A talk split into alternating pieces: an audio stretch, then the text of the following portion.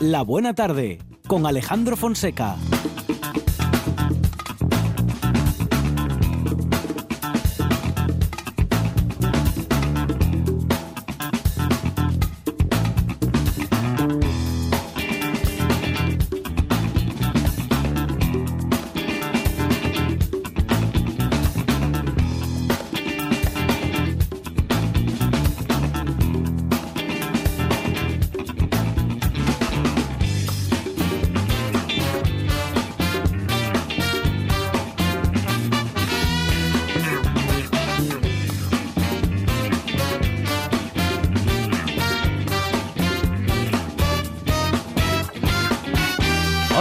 Buenas tardes, son las 4 y 7 minutos de la tarde y esta es la radio del Principado de Asturias. Dijo Woody Allen que el trabajo del artista no es sucumbir a la desesperación, sino encontrar un antídoto para el vacío de la existencia.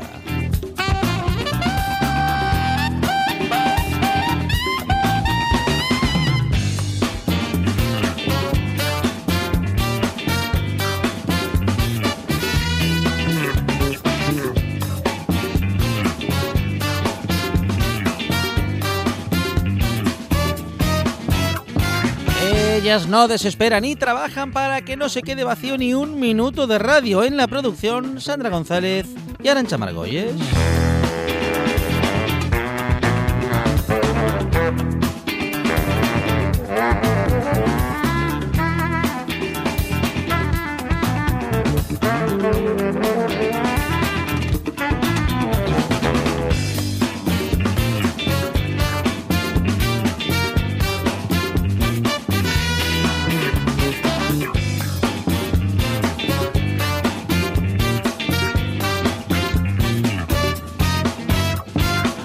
Trabajo es el del artista, siempre creando, siempre riendo, siempre en la radio, siempre Monchi Álvarez.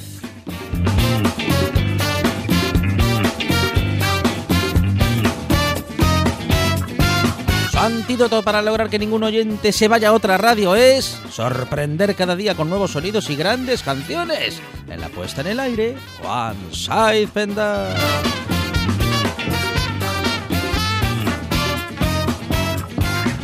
Esta es la buena tarde y hasta las 8. Dice así.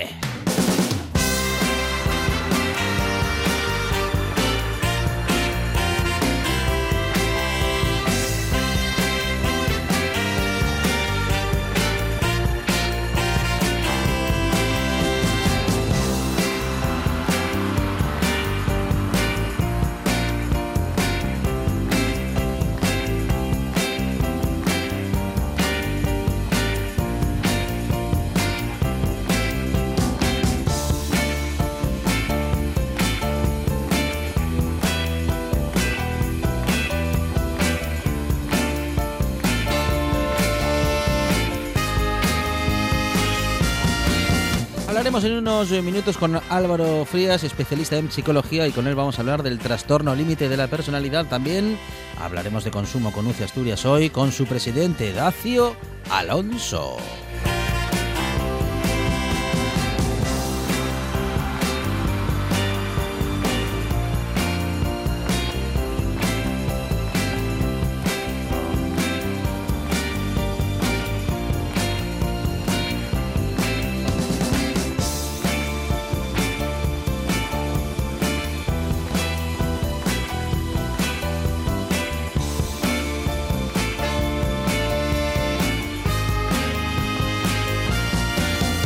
Hablaremos también de cuestiones legales hoy respecto de una sentencia del Tribunal de Justicia de la Unión Europea respecto de la nulidad del índice de referencia de las hipotecas. Y vamos a hablar de un asunto que preocupa a muchos usuarios.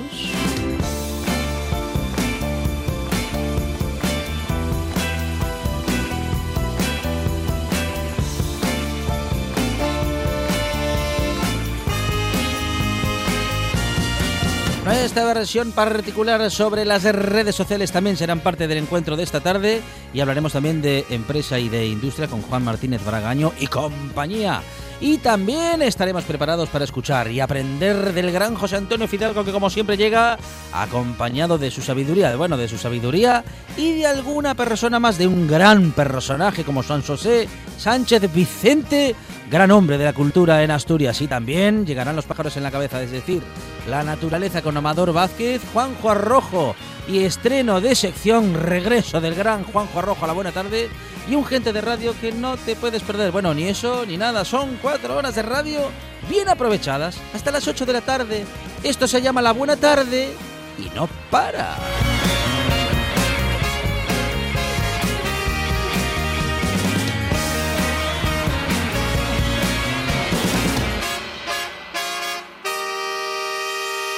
Me gusta la buena tarde.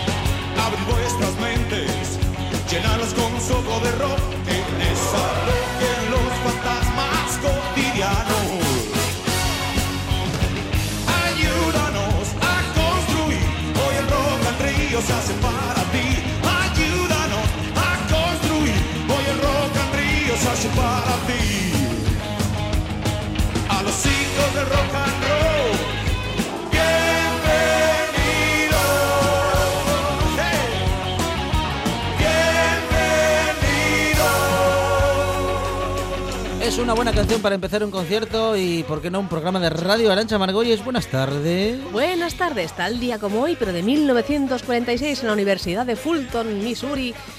Churchill decía, desde Stettin en el Báltico hasta Trieste en el Adriático, ha caído sobre el continente un telón de acero. Bienvenida, Guerra Fría. Monchi Álvarez, buenas tardes. País, Astur, familia de la buena tarde, universo, mundo, aquí seguimos en RPA. Rápido, pidan algo. Eh, eh, cortado. Un, un chuletón de ternera. Barroches con jamón. Un millón. Juan Saiz Pendas. Qué Fue el más rapidez, don Juan. Buenas, buenas tardes. Buenas tardes a todos. Ay, ¿Un millón de qué? De lo que es. No. De euros, ¿qué, qué van a ser? Un, un millón de amigos, Tú, como me das un cantaba mi- Roberto tú Carlos. dame a mí un millón de euros y ya yo Exactamente. Yo millones estaba, de yo cosas. estaba Millón de pensando en en lo que dice Margolles, un Ya, millón de amigos. ya. Claro. Bueno, pero si es verdad lo que dice Juan Saiz, Ya los tengo. si usted tiene un millón de euros, amigos, un millón y dos y los que hagan falta. Un millón, espera, un millón de amigos. Sí. ¿Quién cantaba eso? Roberto Carlos. Roberto Carlos. Roberto Carlos estaba, estaba todo el día felicitando a gente. Claro, está el día. O sea, tú imagínate el Facebook de Roberto Carlos. Tremendo. Las notificaciones de hoy es el cumpleaños de. Pero es usted un negativo. No, no, no. Todo el mundo sabe, todo el mundo sabe que el que tiene muchos amigos en realidad no tiene Eh. Es verdad. Hay Ah, que sí. tenerlos muy buenos. Mm. Eso es. Así que dame el millón de euros.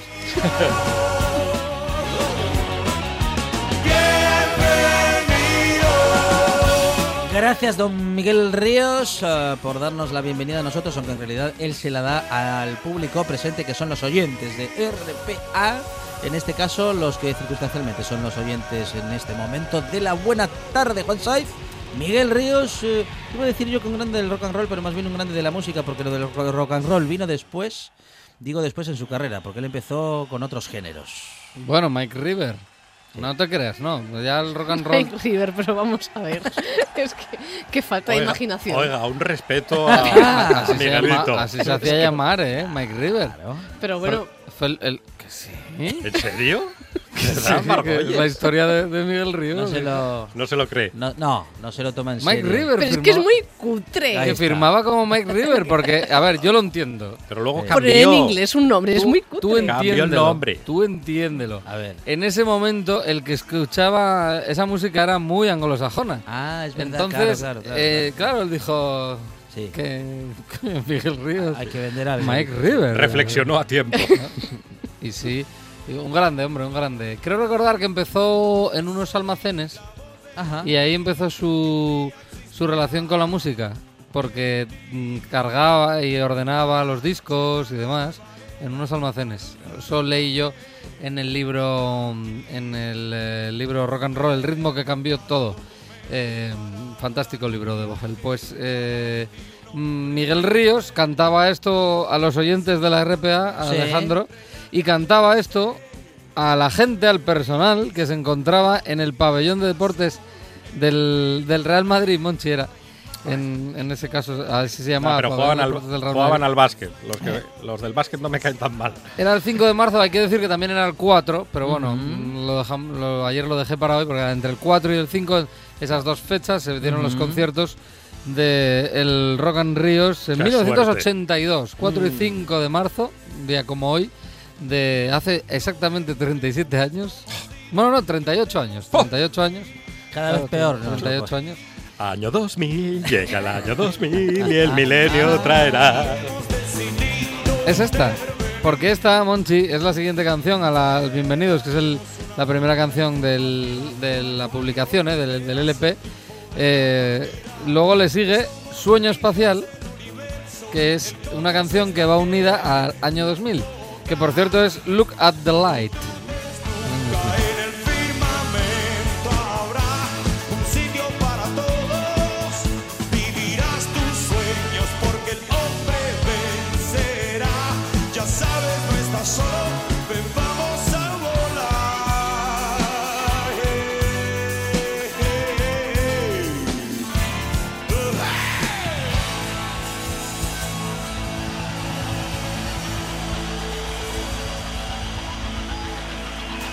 Las unen.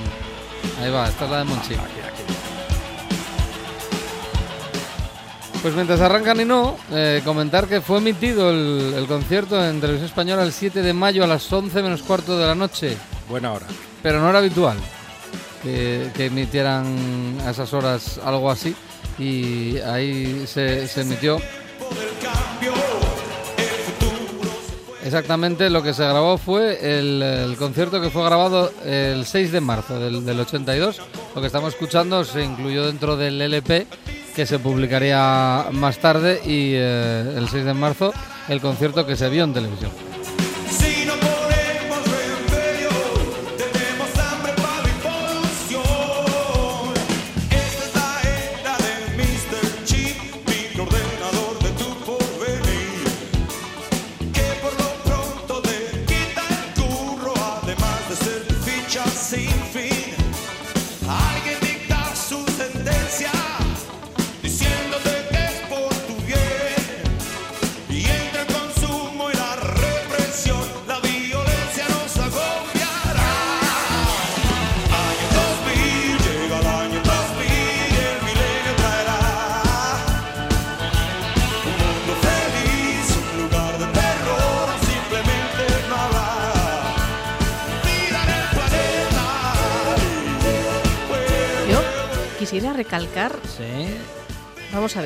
¿Qué pasa, Margolles? Sigue El comentario- Ya de va a hablar mal Yo- de, de El comentario Ríos. de Arancha Malgoy. No, no, yo, yo solamente voy a mencionar, a citar los versos de esta canción.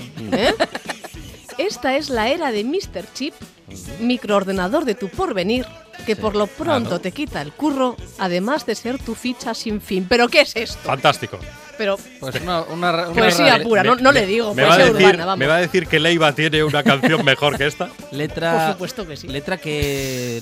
Bueno, una métrica que obliga a esa. ni Quevedo. A ese relato. el año 2000 y el milenio traerá.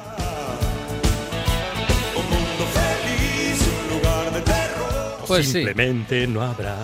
Dicen que el fin del milenio en el aumentará el mogollón, pero ¿el mogollón de qué, Miguel Ríos? Pues es que no tiene sentido Pero esta que, no tiene que sentido. se utilizaba, era una- vieja. el mogollón, una expresión ochentera. El mogollón. Margolles. ¿Qué era el mogollón? El mondongo. Mogollón, vamos al mogollón, colegas. Tras.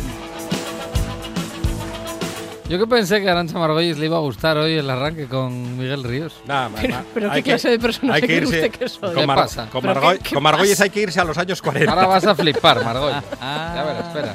¿Qué pasa? ¿Que tú nunca escuchaste el blues del autobús, por ejemplo? El ¿Eh? blues del autobús, otro- Oh. otra rima también ¿Qué pasa? trabajada. Pero si Margolles, estás a punto de ser despedida. Un clásico. A ver, mira, Margolles, en aquel concierto también tocaron esta, a ver si te suena. Esta seguro que te suena.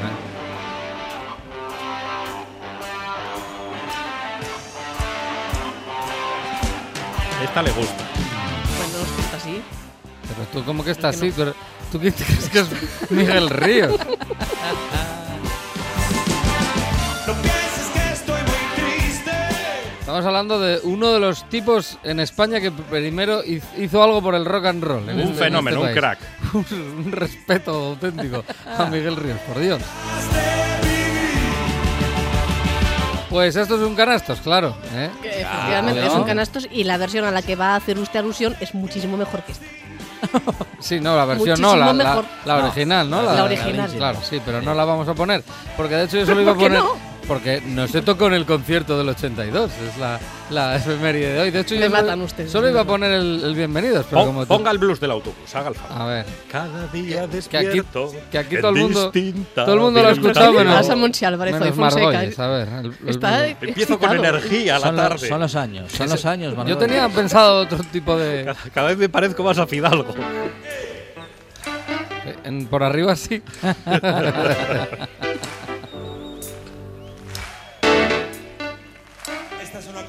Un teclado muy de los 90, bueno, los de, lo- 80. de los 80 incluso. Pues está muy bien el, precisamente la labor de, de teclados en este concierto, que está Mariano Díaz y... Uf, esto es difícil de decir. Dix Van Leer. Ellos dos estaban ahí. En, la, en el Bienvenido se escucha un órgano Hammond, que si te fijas es una auténtica delicia.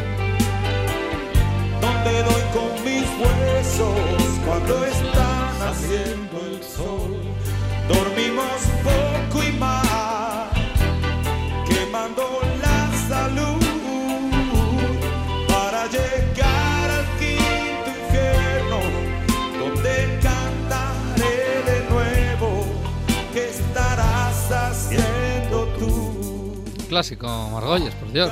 Emocionante. Eh, ¿A ti te gusta Loquillo? Emocionantísimo. Por supuesto que Pues sí. vamos a ver. Si pa- Loquillo para ser feliz quiere un camión, el blues del Bueno, me- autobús me, me cuadra No, hombre, perfectamente. bueno, pero a ver, pero cada uno tiene habilidades, eh, fallitos a lo largo de su carrera, No, hombre, bueno, claro. No tienes, no tienes, no tienes salida por ahí. No, Un día tenemos que analizar a Leiva. no, no, déjalo. Ahí. Tomándose una rubia. por viejo, pero empiezo a echar de menos. Bueno, y de una grabación que se da en, el, en 1982, un- un- entre el 4 y el 5 de, de marzo, como es este concierto eh, Rock and Ríos, que mítico concierto para España, este, desde luego. Eh, a una grabación, eh, mm, yo no, pero muchos consideran el primer rock and roll. Fijaros, lo que va a sonar ahora en la buena tarde, muchos lo consideran el primer rock and roll, aunque está más que demostrado que hay rock and rolls anteriores y además cantados por mujeres, no tendría por qué ser este. Además, este es Ike Turner, con lo cual.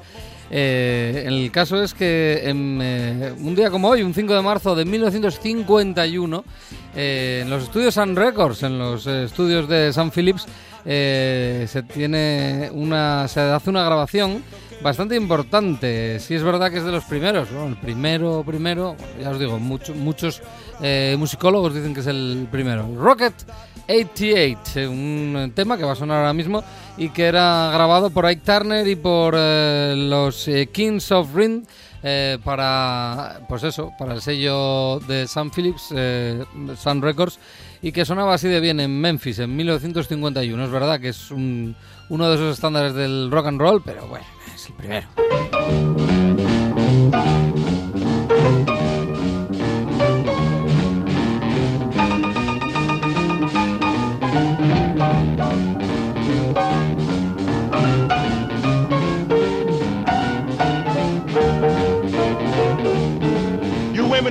Stop if you heard the noise they make, but let me introduce my new Rocket 88. Yes, it's straight, just one way. Everybody likes my Rocket 88. Baby, we'll ride in style, moving all along.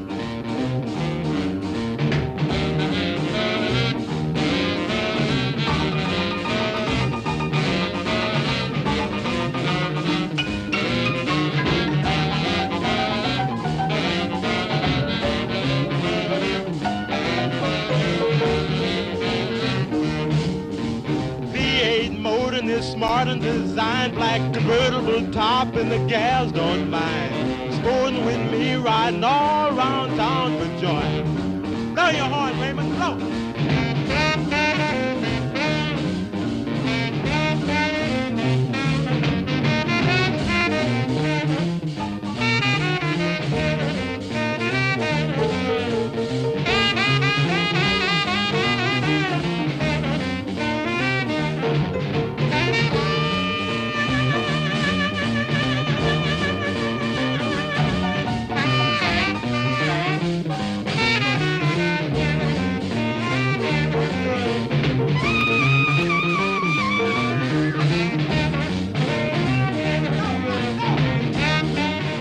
Qué bueno será. Y, y qué bueno era Sam Phillips, que tenía una, una visión de la, la música. Bueno, sí, es que todo- mu- muchos de los grandes salieron de ahí de Memphis, de Sun Records, del Gallo y el Sol, Monchi. Aunque a es. veces no se encuentra exactamente ese símbolo en, en todas las galletas de, de los singles de Sun Records, pero era el símbolo de, de la casa discográfica que luego tampoco duró tanto porque eh, creo recordar que fue a mediados de los 60, ¿no? ni siquiera habían llegado los mediados cuando ya es absorbida ¿no? por, por, por otra más grande, bueno, es lo que, lo que tiene, ¿no? estos sellos eh, más pequeños, podría haber sido también en el, la vertiente del soul, eh, pues con Stax Records, ¿no? que acabó pues, eh, engullendo la Atlantic, como no. Bueno, no pasa nada, seguimos teniendo todas esas grabaciones de, esos grandes y un tío tan importante como Sam Phillips, que era el que lo veía antes ¿no? de que se grabara. Decía, esto vamos a hacerlo así y así quedaban estas eh, obras para, para la eternidad. Eh, de, de ese 51 al 65, en el 65 eh, se lanza al mercado el primer sencillo de una banda que se llama The Manis Boys y que tiene por título I Pity the Fool. A ver si reconocéis a alguien.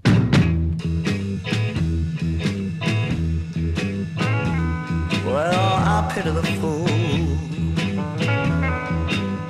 I said I pity the fool. You know I ¿Cómo va la cosa? ¿Quién será? Que levante la matita. el- ¿Quién se Ya, atreve? ya han sona- ya han sonado dos. Dos, Dos perso- conocidos. dos personajes, dos conocidos, sí. Fonseca, se Este ejercicio me recuerda a cuando en clase de música te mandaban identificar el oboe y, y era horrible. No, Monchi y yo estábamos en los billares. Sí, ese día sí. Escuchando Boes también, pero en, Sí. en otras canciones. Bueno, estos son The Manic Boys. The. Manic Boys. El que canta es David Bowie. Ah, no me diga. Ah, David hombre, Bowie. Irreconocible. Sí. Y el que va a hacer ahora el solo de guitarra es Jimmy Bates. make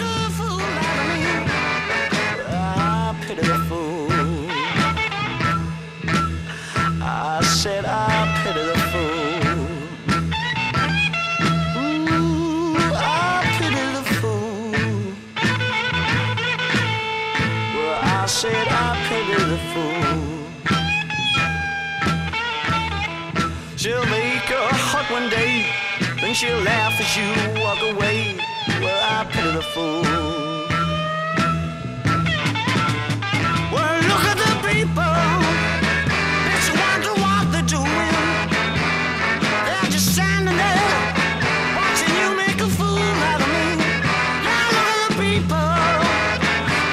Nota el estilo de Jimmy Page. Sí, señor. A, a David Bowie no lo reconoceríamos tan fácilmente. En, el estribillo, en el estribillo igual se le ve, se le ve, se le nota más, se le ve venir más, pero es verdad que al, al arranque es, es complicado. Además ya si te están diciendo que es, eh, no lo dije, es norteamericana la banda, era norteamericana de Manish Boys.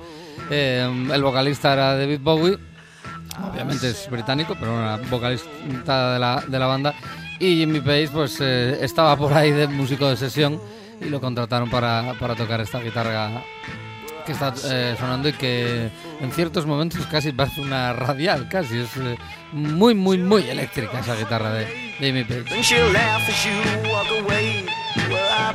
Todavía yo diría, todavía no, no ha cogido la, el sonido que luego vamos a reconocer en, en Led Zeppelin. Le faltan horas de vuelo en, en las grabaciones, estamos en el 65. Luego llegarán los Yardbirds, luego lo que va a querer llamar de New Yardbirds y que va a acabar siendo Led Zeppelin, ¿no? Y luego, bueno, luego carrera en solitario. Obviamente, bueno, pues eh, una curiosidad, ¿no? Una publicación, un primer single de una banda que no nos dice nada, pero lo que estaba ahí dentro nos lo dice todo, ¿no? Pues eso, de Manisball.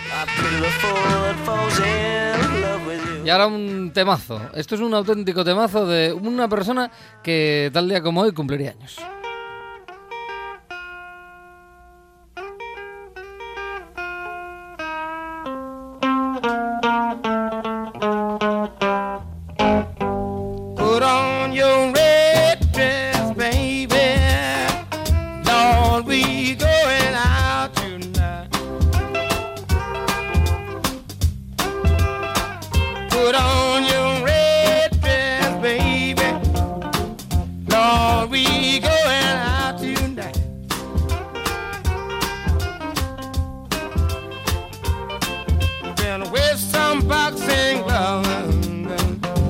In case some fool might wanna find. Put on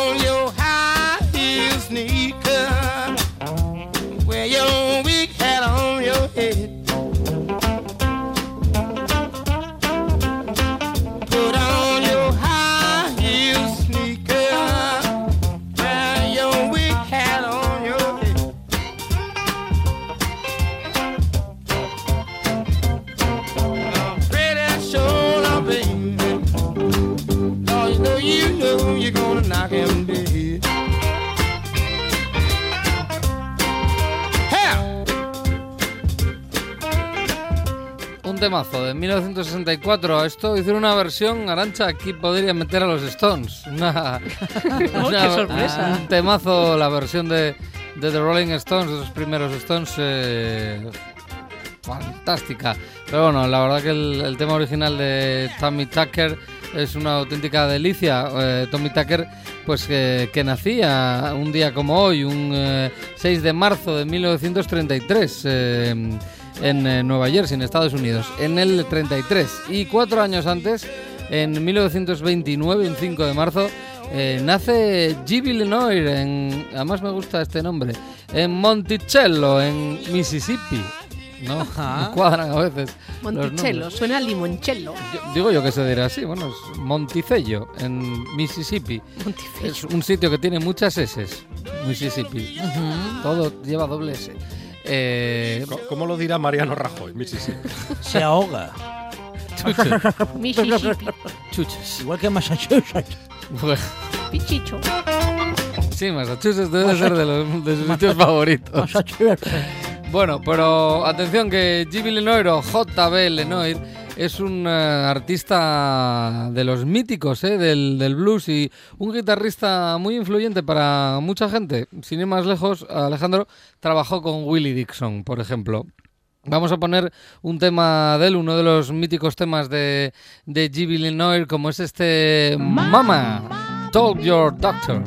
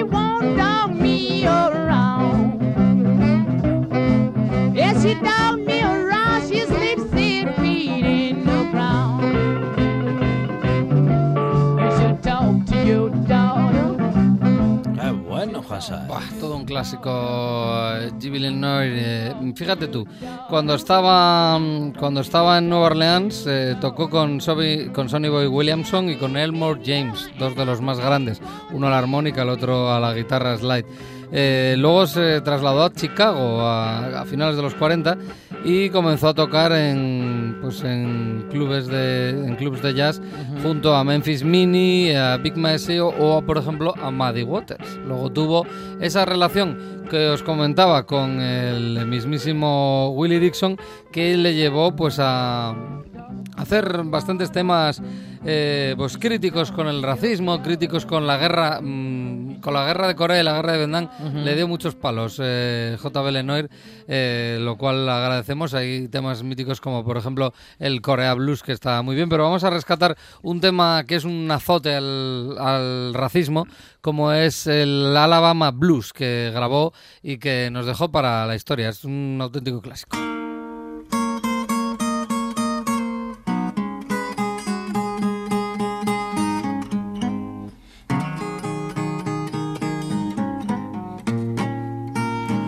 I never will go back to Alabama.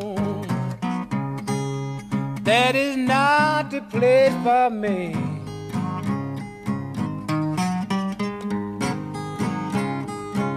I never will go back to Alabama.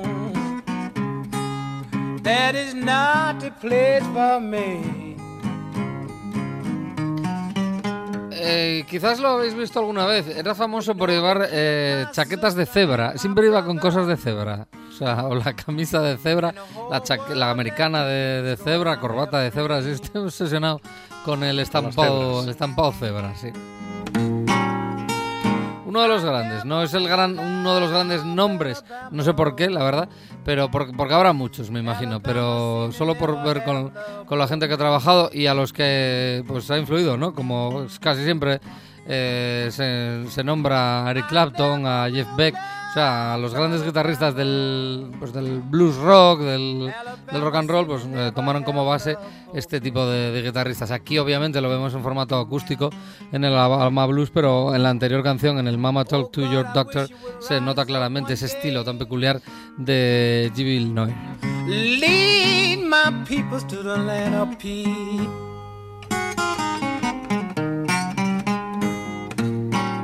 Fíjate si era eh, el tío importante que el propio John Mayall y los Blues Breakers le regalaron, eh, bueno, le, regalaron, sí, y le dedicaron una canción al- a la muerte. ¿Cómo cuentan la muerte? Murió de un infarto tras haber tenido un accidente, que no se le curaron bien las heridas y al final pues eso le, le llevó a un infarto, en lo cual explica en The Death of eh, G. Villeneuve, eh, John Mayall y los Blues Breakers en el disco Crusade que te dediquen una canción a, cómo fue tu muerte, tenía que ser ya que el personaje era importante.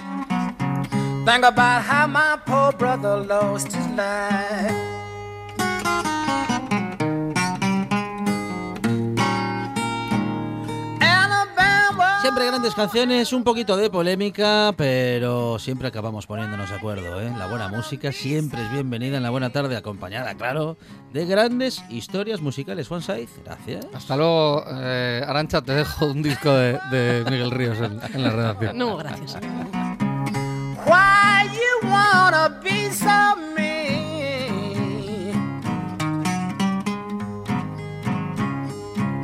Got my people behind the barbed fence. Now you're trying to take my freedom away from me.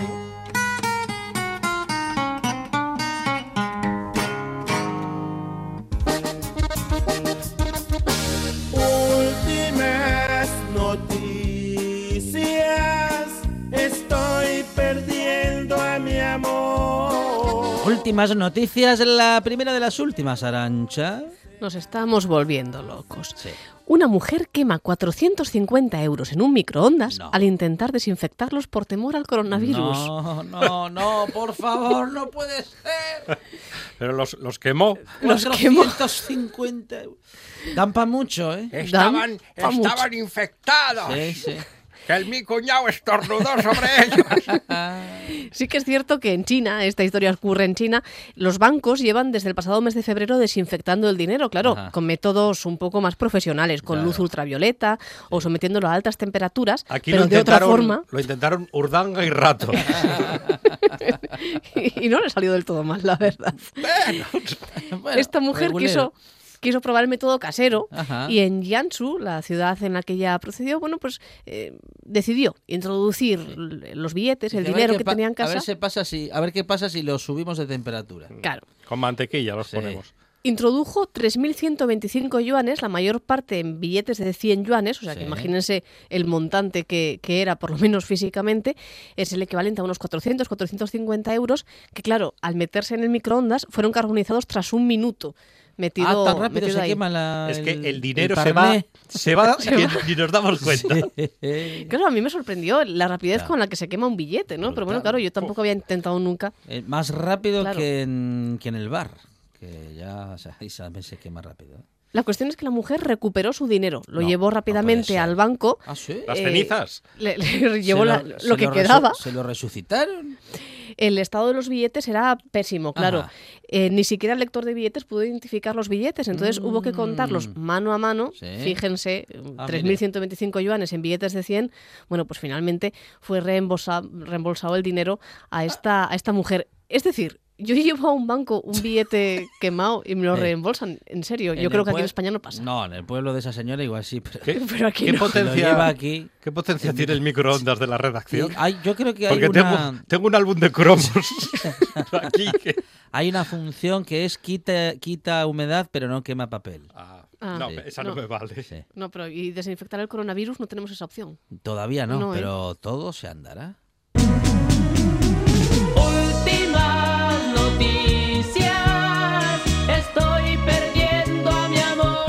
Últimas noticias de la segunda de las últimas, Monchi Álvarez. Atención, Asturias. Atención. Suiza News. Una noticia De Suiza a su mesa. que no sé por qué a la tele se le olvida. Ajá. No ajá. comentan. ¿Qué me dice? Pero No, hombre, no se a les ver, olvida nada. No sé, nunca. pero se le debe olvida. ser que no es importante. La información Claro. es de Ignacio, de Ignacio Escolar del diario.es. Ah, Nacho. La Fiscalía. Helvética Sí. Investiga una presunta donación millonaria Ajá. a Corina Larsen No me di- ¿Cómo? desde una cuenta suiza. Ajá. Ah, Pero Y entonces de la noticia paso- no es que le habrán suiza. pagado una factura, y hombre, o de algo. paso, de paso, pone el huello en otra supuesta donación de 100 millones de dólares del rey de Arabia Saudí a Juan Car I, el emérito. Ande. Ay, ¿qué me dice? Ah, sí. De esos 100 que Sí. le manda el rey de Arabia Saudí a ¿Cien Juan qué? Car, 100 millones Apa, de euros, dice Juan Car, cuidado. bueno, de esos eh, 65 para Corina. Ajá.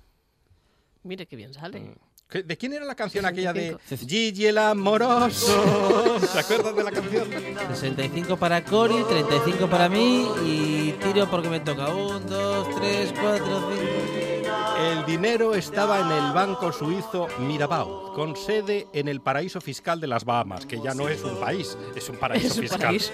A nombre de una supuesta fundación Sí. Y según la Fiscalía Helvética, esa supuesta fundación, detrás de esa supuesta fundación hay un nombre, Juan Carlos I. Hay un supuesto nombre. Sí. Ajá. ¿Cuántos el, supuestos? el rey, el rey emérito, que tiene un sueldo público Sí. de 194.000 euros con la propina de 232 brutos al año. ¿eh? Sí. Este, este, sueldo, este sueldo que no está nada mal. No, bruto no, campechano. Campechano, sí. Sí. Mm, y de esto, bueno, quitamos los gastos, los viajes y las casas, que eso va aparte. Ah, va para. Aparte. Claro que no paga, porque no paga el rey Juan Carlos, Pero no, no paga lo- la factura a la luz. No lo deben haber publicado porque era todo muy complicado. Pero este país Claro, no puede pero- ir mal, económicamente hablando, cuando ¿Quién? tenemos dos reyes Claro. y uno es campechano y manirroto. Pero vamos a ver, este país va mal porque usted nos aprieta el cinturón, Monchi Claro. Álvarez. Ah, la culpa No es por mía. otras cosas, claro. Mm, Por Claro. encima, ya lo sabe, por encima de sus posibilidades. Sí, no 65 millones no de diga- euros. eh, hablando de Juan Carlos, primero lo diga por encima, por favor. ¿Cu- ¿Cuánto tardamos aquí en ganar 65 millones de euros? Espere que la calculadora? No, me este, cabe. No, este año no va a ser, ¿eh? No, ¿eh? ¿Qué estará haciendo Juancar ahora mismo? Mm, ¿Radio? ¿Radio? ¿Usted cree?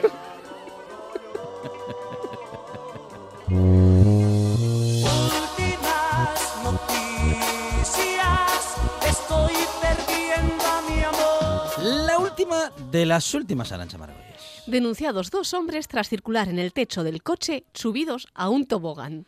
A ver, por qué esto hay que explicarlo. Lo de subidos al tobogán ya me parece de más. un tobogán en, en- un Encima coche, del techo, sí. Encima. ¿En el techo del coche? Li- Literalmente. Ocurrió en Chiclana, en Cádiz. ¡Ole! Los ocupantes de un vehículo sorprendieron a todo el que por allí pasaba. Ea. Sobre el techo viajaba, vamos Sí. a ver, un hombre encargado a un tobogán. Es decir, sobre el techo del coche, un Sí, tobogán. sí. Sobre el tobogán, un hombre. Un hombre. Y sobre el hombre, una inmensa melopea. Ajá. Circularon así durante varios kilómetros y provocaron, claro, una retención importante en la carretera, básicamente porque los coches que pasaban al lado pues se quedaban No, flipando. no básicamente. El vídeo se ha vuelto viral en las redes sociales y muestra la imprudencia de conductor y ocupante. Hombre, sí, si no es si esto no es imprudencia, que baje Dios y lo vea. No. Y los pararon y dijeron, documentación. Y dijeron, ¿algún problema? Pero tendrían que pedir la documentación de ellos y la del tobogán, Les claro. dieron el, el carnet del Chiqui Park. Sí. Dice, bájese de ahí. Dice, del coche no, del tobogán. El coche ha aparecido. El coche es un 4x4, un vehículo todoterreno que apareció enterrado en la arena, en la playa, y que la Guardia Civil identificó eh, como el coche que aparecía en el vídeo viral. Lo que no apareció fue el tobogán. El tobogán, ¿no? El tobogán no. No sé. ¿Y para qué ¿Dónde está el tobogán? En la playa enterré el 4x4. Enterraron el 4x4 y se llevaron el tobogán. Lo importante era el tobogán. Que era lo más, que era lo más legal que llevaban en ese viaje. A ver, vamos a ver, a ustedes esta noticia, ¿qué les sorprendió más? ¿El coche o el tobogán? El coche, ente- Pues no, el coche enterrado en la Siendo- arena. Claro, Siendo de Chiclana no me sorprende nada. la gente se aburre mucho. Ay, Arancha Margolles Monchi Álvarez, gracias. De nada. Gracias. Estás escuchando RPA, la radio autonómica.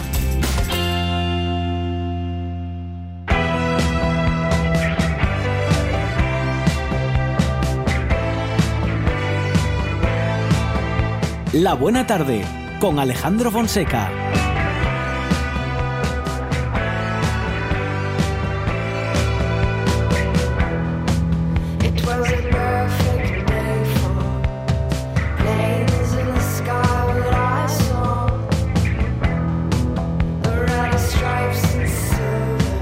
Sé quién soy, soy muy contradictorio o soy un camaleón social o me siento fuera de mí. Todos ellos son ejemplos representativos de lo que sufren las personas diagnosticadas de trastorno límite de la personalidad. Pero, ¿qué implica este trastorno? Vamos a hablar con Álvaro Frías, especialista en psicología clínica, coordinador del programa de tratamiento ambulatorio para el trastorno límite de la personalidad. Álvaro, ¿qué tal? Buenas tardes.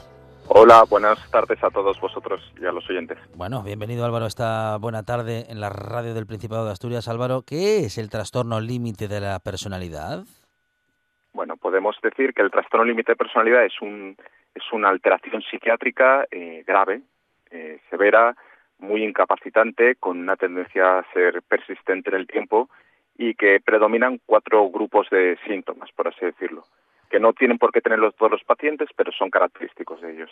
Un primer grupo de síntomas es todo lo que tiene que ver con una elevada impulsividad y que puede verse plasmado en atracones de comida, abusos de drogas, hipersexualidad, autolesiones, eh, ataques de ira, etcétera. Otro grupo de síntomas es todo lo que tiene que ver con la desregulación emocional, es decir, una vivencia en montaña rusa en donde la persona se siente muy inestable, puede cambiar de humor, de ánimo en cuestión ya de minutos, de, de horas, evidentemente de días, y alternando, por ejemplo, picos de angustia, eh, picos de muy severos de depresión o tristeza, picos muy llamativos de agresividad e incluso picos de euforia. Y que nada de esto es un trastorno bipolar, que ya es más conocido a nivel popular, sino que obedece más bien al trastorno límite. Otro grupo de síntomas es lo que tiene que ver o, o se llama eh, los problemas interpersonales, los problemas de relación, y que tienen mucha, mucha asociación con las alteraciones del vínculo que ya tienen desde la más tierna infancia a la hora de ser muy dependientes de los demás, una alta necesidad de aprobación, de afecto, a la vez incluso una, un alegato que pueden hacer a ser autosuficientes de una manera posiblemente insana y muy exagerada o incluso muchas veces irreal, etcétera, etcétera. Y por último, y es un poco el motivo de, de escribir este libro, presentan lo que llamamos alteraciones de la identidad.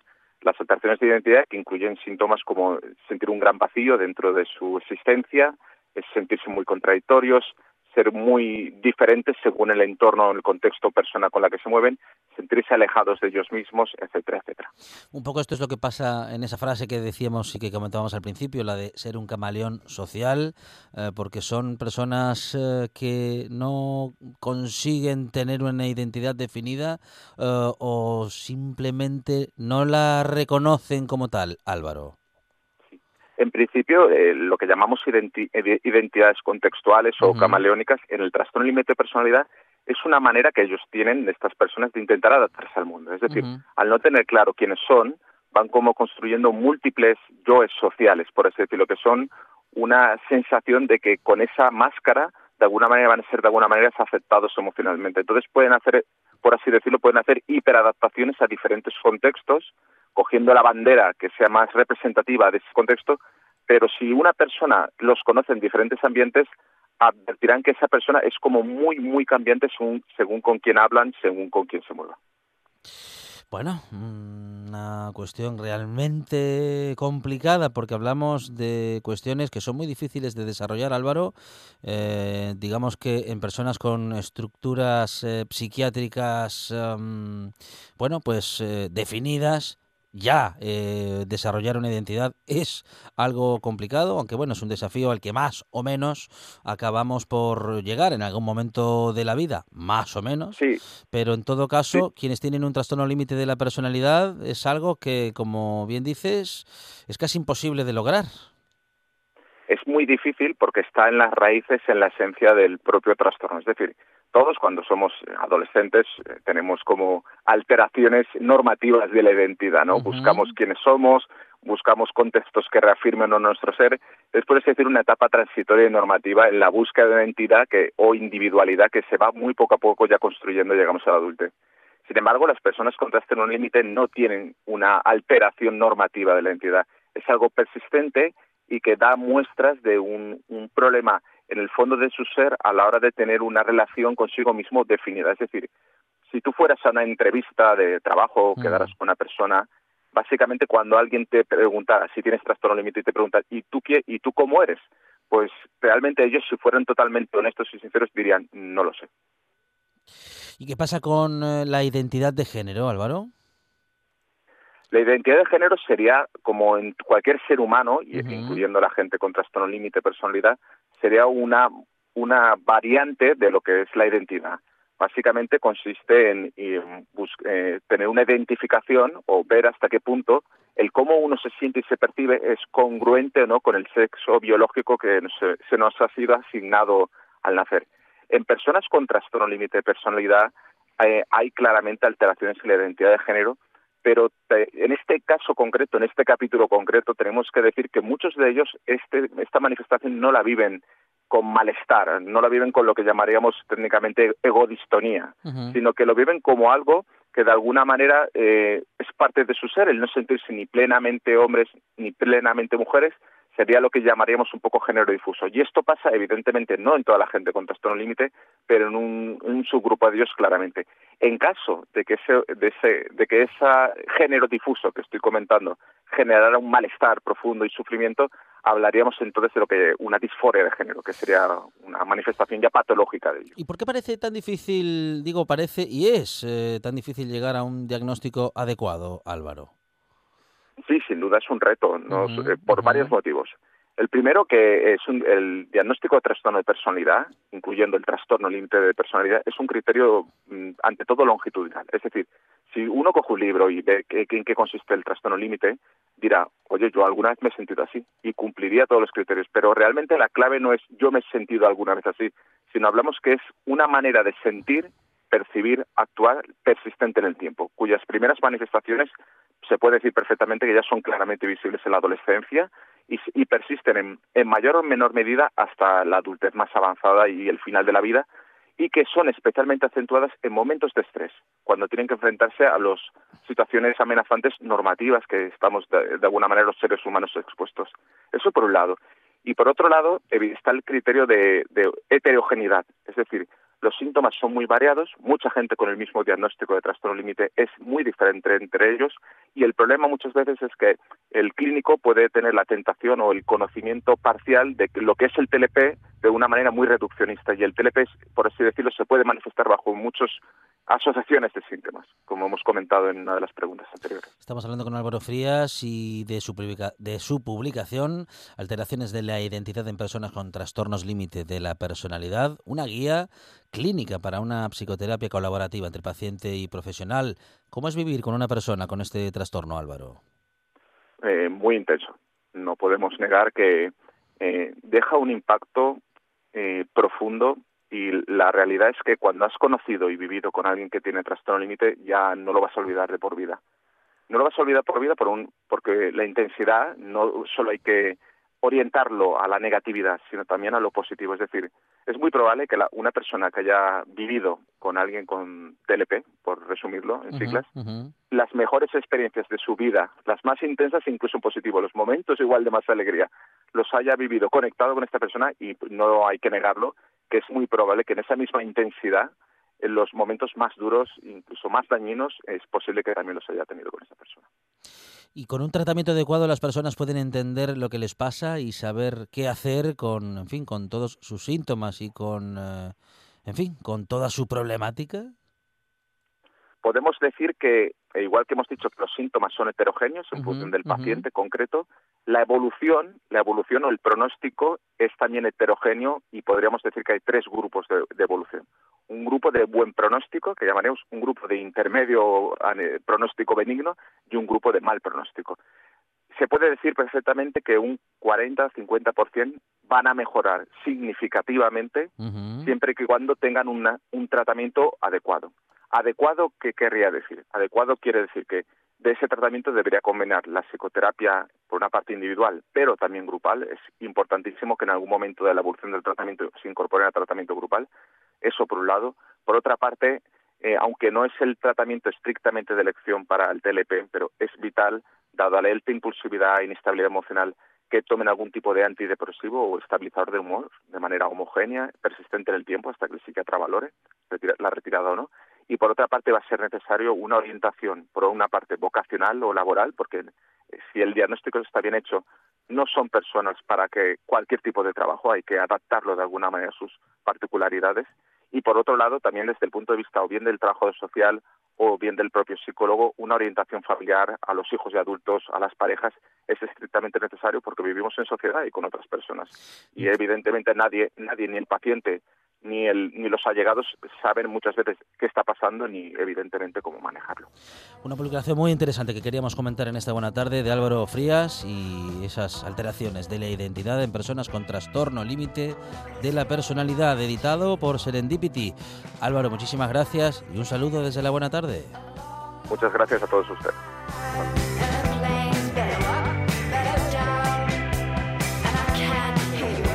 Llegamos a las noticias, tras lo cual esta buena tarde sigue. Vamos a hablar de consumo, vamos a hablar de cuestiones legales. También llegarán las redes sociales. ¡Cuántas cosas! La buena tarde sigue.